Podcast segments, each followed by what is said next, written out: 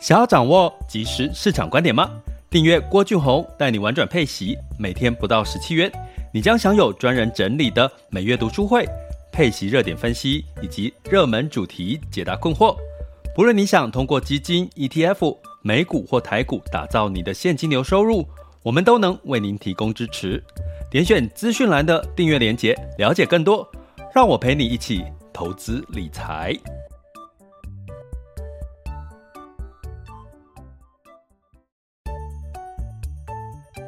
想要掌握即时市场观点吗？订阅郭俊宏带你玩转配息，每天不到十七元，你将享有专人整理的每月读书会、配息热点分析以及热门主题解答困惑。不论你想通过基金、ETF、美股或台股打造你的现金流收入，我们都能为您提供支持。点选资讯栏的订阅链接，了解更多。让我陪你一起投资理财。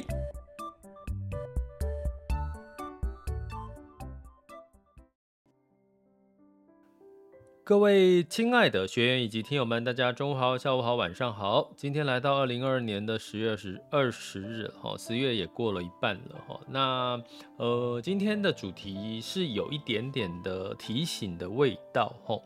所以可能感觉上没有那么轻松，可是我觉得我们应该更加的认真的去看待这个事情哈。那在上周的今这一周呢，呃，这个这个刊物哈周刊的主题是提到这个所谓的供应链去台化，哈，供应链去台化。哎呀，我应该改一下哈，应该叫做供应链的去台化这件事情呢。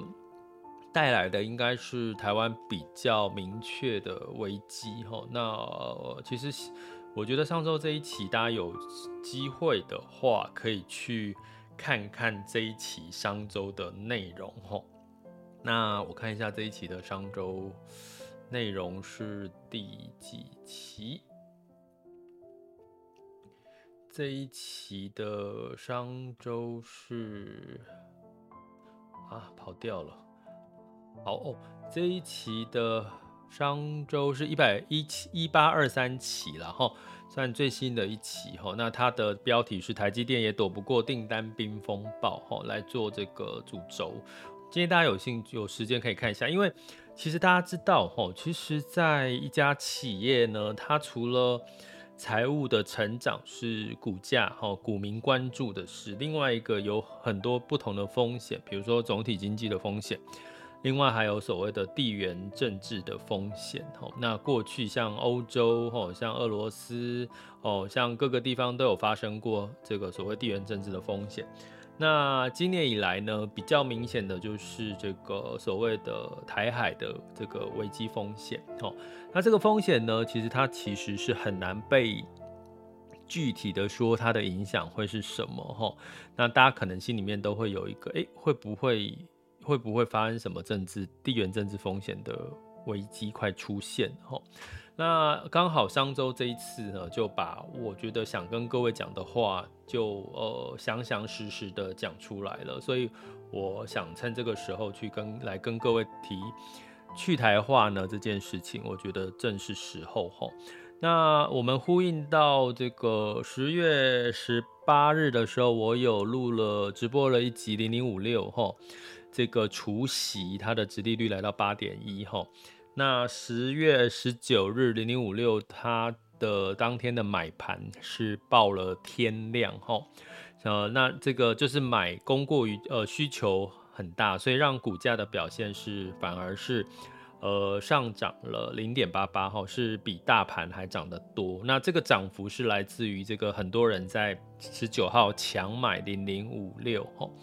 那当然，目的可能应该是为了这个二点一块钱的这个这个股股息啦，吼，除息的这个这个机会。那另外，可能很多人会认为说，零零五六应该很快就会填息了，吼。从过去的历史经验，填息快的几率是比较多。可是今年呢，大不同的是，我们在上一次 podcast 有跟各位提到零零五六的阶段，其实它其实是面临到台湾景气下滑的一个阶段，吼。所以呢，我们可以看到今天的呃，在十九号之前，今之后今天二十号，台湾加权指数是下跌了呃两百二十二点，哈，目前的时间是十二点零六分，下跌了一点七一 percent，哈，那台积电呢跌到了三百八十八，哈，跌破了三百九，呃，我有之前有跟各位提过，台积电的这个股价是在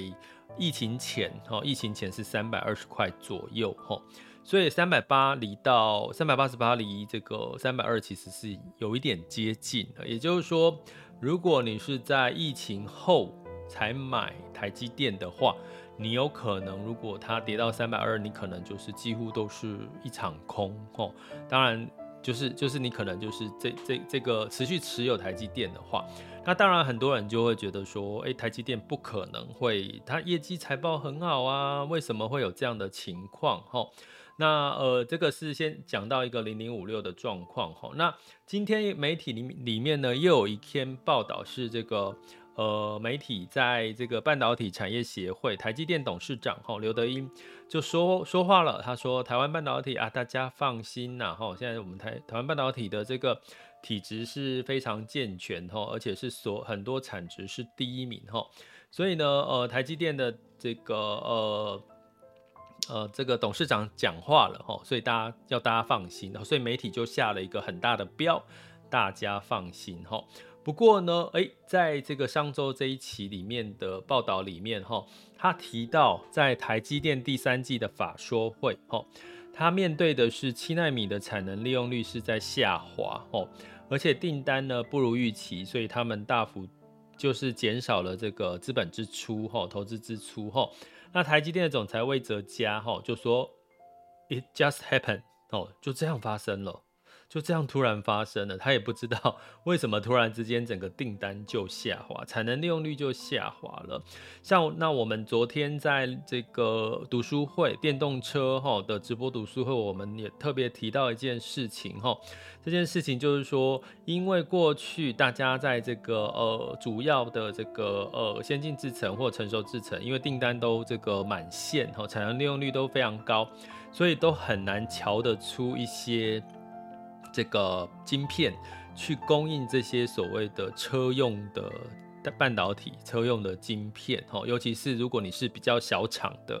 比较小家的汽车厂商，或者是一些呃零组件厂商，你可能很难就是如期的拿到货。可是现在状况已经不一样了，因为我刚刚有提到，连台积电第三季法说会都说，像七纳米的产能利用率已经下滑了。订单不如预期，所以这些呃，包含成熟制程或者是先进制程相关的这个产能就空出来了。空出来之后，哎，反而对于车用类的半导体，它就有一个比较可以交期比较正常吼，所以是有利于所谓的车用吼半导体、电动车之类的这个这个领域啦吼。可是呢，这件事情呢，到底应该怎么去看？是不是？真的就像股民一样买零零五六，我就是跌了就买了呢？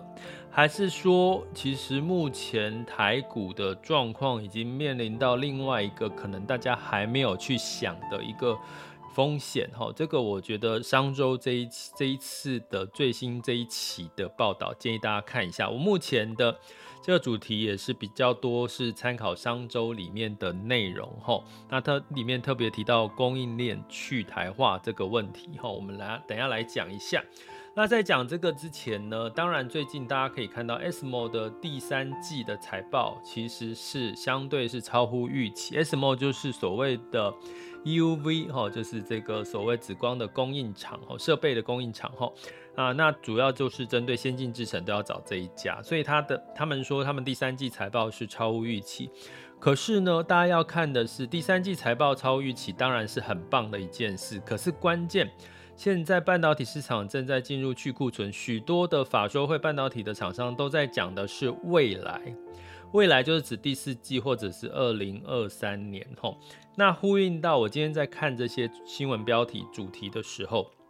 我想到我的朋友告诉我的是，他到目前已经进入到第四季了，他们第二零二三年的订单都还没有着落，也就是说，过去的经验，他们大概在第三季、第四季就开始有第接到明年二零二三年的订单，可是今年很意外到第四季还没有收到这个二零二三年的订单，其实这是一件很可怕的事哈。当然它不是半导体业，可是它却它是在原物料业比较，反而照理说应该是比较比较强势的一个产业哈。那另外还有朋友他是做欧洲跟中国的这个市场哦，他也很明显的。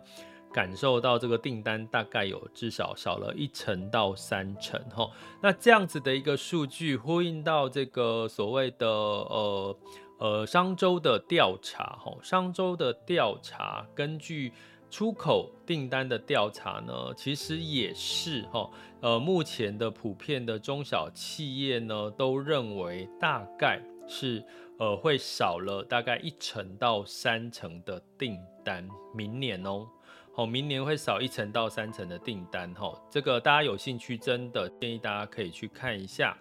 这个呃商周的哈这个这个这一期的一个报道，哈，那呃我来看一下哈，所以从第四季开始了哈，那台湾的出口哈，经过这两年来都是正成长，九月份就下滑，而且是负成长，衰退了五点三 percent，哈。那包含这个台湾的 PMI 也是来到四十四到四十二左右，所以基本上是景气荣枯线是在五十下滑到四十二点二哈，所以这件事情其实投资台股的人不要再认为股心中只有股价，你应该要回把那个头抬起来看看这个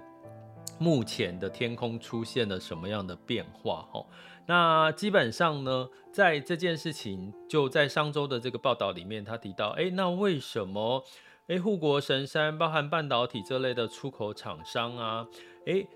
如果都可以挺过了像这个呃中国的动态清零、哈疫情、俄乌战争，还有这个呃美国欧美升息、能源危机，这些都可以挺得过去，在之前的前两年。那为什么诶，接下来台湾反而出现了一个所谓的去台化的危机呢？诶，这个是他在里面去做的一个一个报道哈。那根据哈刚刚提到的上周的外销前景调查里面，六成的受访企业认为，二零二三年的订单大概有一成认为会衰退三，就是大概有一趴一十趴的这个企业主认为会衰退三成以上哈。那当然，这个出口的订单呢，这个断崖式的下滑呢，这个也可以呼应到一件事哈。我在跟各位讲，在美光哈半导体市场里面的美光哈，它的法说会哈，它的这个美股代号是 MU 哈，它的法说会呢公布哈，在 Q 四的财报呢，它是下修的哦，哦，它也是在下修它的财报，他认为哈，这个半导体市场全面进入了。他他的说法是严重去库存的阶段，所以美光也全面下修第四季哦，第四季。所以呢，就算你看到第三季的财报旺，但是真正你要把眼光放到，其实第四季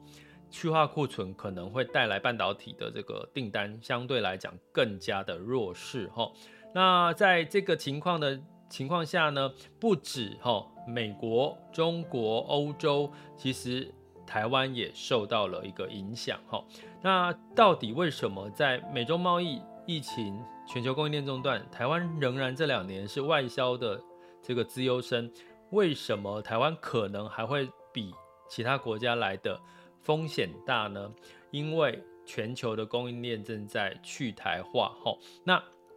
这个去台化就呃，在上周报道里面有提到，哈。有一位集团的年营收大概数百亿、全球布局的台商的总裁说：“哈，连欧洲这么安稳的地区都会有俄乌战争的情况了，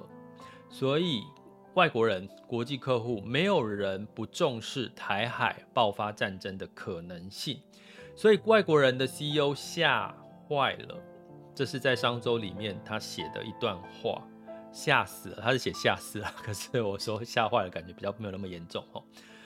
国外的 CEO 吓死了，每个人都在问我说：“你总部在台湾内，你们台湾会不会打仗哦之类的？”哈，那这个是我们过去一直希望轻描，不要太强调这件事情的原因，不希望造成恐慌。可是呢，这从外国人的眼中，他看待台海危机，跟看待所谓的俄乌战争其实是同样的逻辑哈，他们不觉得不会，不见得会发生哈，跟我们在身处在台湾，我们会觉得可能不太会发生的几率，或者是人的人数会比较多哈。那另外呢，甚至像这有一位营收破百亿的苹果的供应链的高阶主管说，现在跟四年前的中美贸易战也不太一样了哈。这一次的客户，哈，苹果供应链哦，就是供应给 iPhone、Apple、苹果的哈。这次的这些客户更强调，哎，他们更担心台海危机跟台海危机所造成的供应链中断的问题。所以呢，这场这个外销的风暴，除了这个呃半导体所谓的去严重去库存的这个情况之下，诶，市场还在担心就是去台化的可能，也就是说，所有的订单尽可能要去做分散风险，哦，可能不跟尽减少跟台商下订单，或者是下到这个印度啦，哦，像大家知道有一些的制造厂都跑到了印度或者是泰国嘛，吼。所以在这样的情况下呢，慢慢的，哎，可能相对来讲，本来应该这个呃台商受惠的相关的产业呢，就会比较哈，比较容易呢，可以看到双重的一个影响哈。所以呢，这件事情再加上升息的这个疑虑带来的这个景气的衰退哈，哎，二零二三年假设我们假设哈，这个这个全球的需求持续的。往下走的时候，其实供应链去台化对台湾最大的产业就是半导体，因为因为我们现在最引以为傲的就是半导体这个产业，其实是最呃最多最重要的哈。我们拥有了许多的技术人才，抱歉，跟有这个先进制程，还有所谓的成熟制程哈。那有一个说法就是说，先进成熟制程。在任何一个国家都有可能可以复制贴上，吼，都可以做的做成这个成熟制程，吼，包含像中国，吼的中芯科、中芯国际，它也可以慢慢的就可以接接成熟制程的一些订单，吼，解决一些成熟制程的问题，唯独先进制程是比较没有办法解决的，吼，所以目前市场上面你会看到很台积电在各个其他的国家在设厂，吼。诶，在美国、在日本、在欧洲，在设这个相关的甚至先进制程的这个这个厂房哈。那甚至呢，你看到这个台积电在高雄哈，高雄呢本来预计要设两个厂，一个是先进制程，一个是成熟制程的两两种技术的厂房。那目前最新确定的高雄的厂房只有成熟制程，哦，成熟制成的厂房要开工。没有先进制成的下落哦，所以从这件事情来看，我们都可以很清楚的看到说，其实呃，不管是呃从内从外，大家都在为了预防这个所谓的地缘政治风险，去做一个所谓的去台化或者是分散风险的一个投资。所以从这个角度来看的话，哎，其实会不会台股里面的台积电？近期的这个市场的修正，哈，台积电跌到三百八十九块，目前是三百八十九块，诶，它的业绩明明很亮眼呢、啊，业绩超超超乎亮眼，为什么外资，哈，外资一直流出台币？为什么外资一直流出台积电？诶，可能会不会除了我们看财报之外，可能还要留意一下景气下滑以及所谓的地缘政治风险，你才能够更客观的知道你现在的投资台股的部分，或者是全球股市的部分，你正面临到什么样真正的风险风险，而这些风险可能你还没有看到的。所以我今天呢比较语重心长，而且讲的比较直接一点，是因为呃昨天看到了零零五六。这个爆量的这个买盘，吼，代表其实大家对于整体的台湾的景气市场的状况呢，可能心中只有股价，并没有真正的去看到台湾景气下滑跟它的地缘政治风险。我反而会希望我们的这个呃玩转配息的呃直播的长期支持的，不管是听友或者我们学员，可以提前的去理解这个风险是存在的，而且外国人是比我们更担心这件事情的齁。那呃，再呃呼应一下，我跟各位讲，为什么我今天是语重心语重心长？因为零零五六这一集的这个 podcast 让我的很明显的让我的这个流量是增加了好几倍。我必须说，因为目前的的台湾投资人真的很爱所谓的台股跟台股的 ETF，我只要一讲 ETF，一讲这个呃零零叉叉叉这样子。通常我的这个 YouTube 或者是 Podcast 的流量都会增加好几倍哈，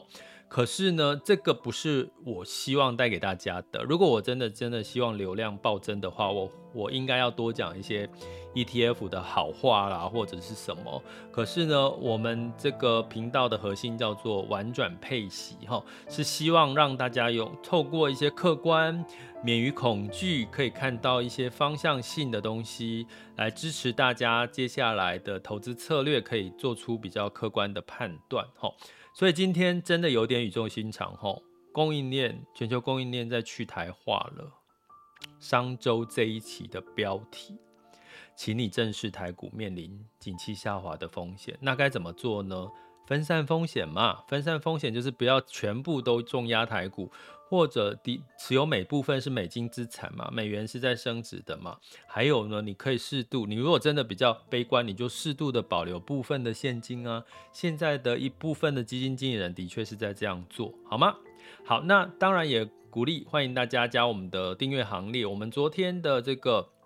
呃特别提到的电动车这个。领域的相关的看法以及一些标的的一些分析哈，其实里面包含一有一些水分，我们可以稍微的把它排除掉哦，排除掉这个，我觉得昨天的课程应该对我们订阅学员都有帮助。呃，请订阅学员呢去回看我们的这个昨天直播读书会电动车的直播读书会，也欢迎大家点选我们的赞助方案或者是订阅连接哈，了解更多呃，加入我们一起加入我们的订阅行列。这里是郭俊宏，带你玩转配息，给你及时操作观点。关注并订阅我，陪你一起投资理财。好的，那我们接下来呢，就要进入到二零二二年的十月二十日全球市场盘势轻松聊。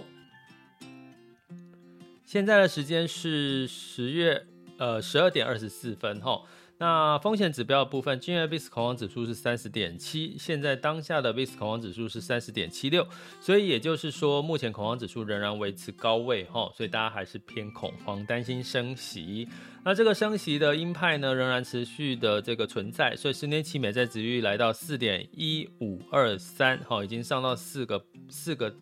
四个 percent 以上了哈，那当然呢，也呼应短期的利率呢，其实也呃升息是在升短期的利率哦，哦，所以你短期的利率升得比长期的利率快，就造成殖利率的倒挂，这就是衰退的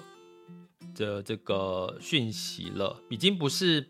这个是确定衰退了哈，所以大家不要再去想说，哎呦，是不是真的衰退了呢？因为我看到一些媒体的下标仍然说，哎，似乎仍仍未衰退，仍不明确。可是其实现在所有的数据都在告诉我们，景气就是在衰退了。可是这是升息，强力升息带来的结果，所以。我们要对于现在市场的景气循环，要用这个当基础哈，不要再用说，哎呦，可能还没有衰退哦，这种这种这种假设其实不需要了，因为的确现在，呃，长短期的这个呃，殖利率、债券殖利率、美债殖利率倒挂，其实就已经明确是衰退的一个状况了哈。那所以呢，这个状况呢，哎，造成的是股市，如果说它第三季财报好，通常价这个股价就会表现比较不错，相对抗跌哈。那大盘道琼是下跌零点三三 percent，S&P 五百下跌零点六七，纳斯达克是下跌零点八五 percent，费城半导体是上涨了零点七六 percent。那 Net-Free 呢，因为这个在昨天公布财报是呃优于预期，所以它股价是反弹了十三个 percent 哈。